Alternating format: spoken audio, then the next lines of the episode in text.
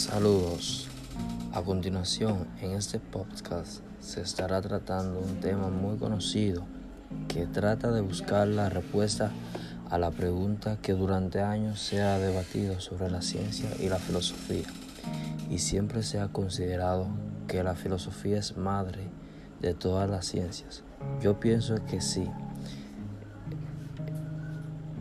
Es la progenitora de la ciencia, ya que todas las investigaciones empiezan por preguntas como ¿por qué? ¿para qué? ¿cuándo? etc.